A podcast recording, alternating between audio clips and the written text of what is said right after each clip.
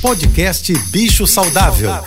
Fique agora com dicas e informações para melhorar a vida do seu pet. Com a veterinária Rita Erickson, especialista em comportamento animal.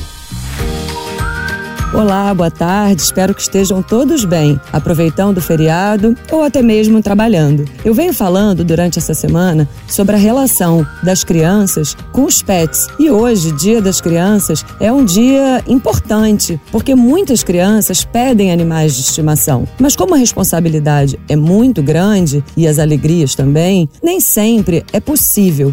Então, quando a gente não pode proporcionar essa convivência das crianças com os pets, temos algumas alternativas. Uma delas é visitar abrigos e ONGs, por exemplo. Eles sempre precisam de trabalho voluntário, de pessoas que possam ir lá para brincar, para escovar, para trazer uma alegria para aqueles animais. E essa alegria também acontece dentro de nós. Uma outra opção, que inclusive é uma ótima ação e muito necessário, são os lares temporários. O lar temporário é quando você não pode adotar um animal a longo prazo, mas você fica com ele por um tempo, até ele ser adotado. Eu vou falar um pouquinho mais sobre isso amanhã. Um ótimo feriado a todos, um beijo e até lá.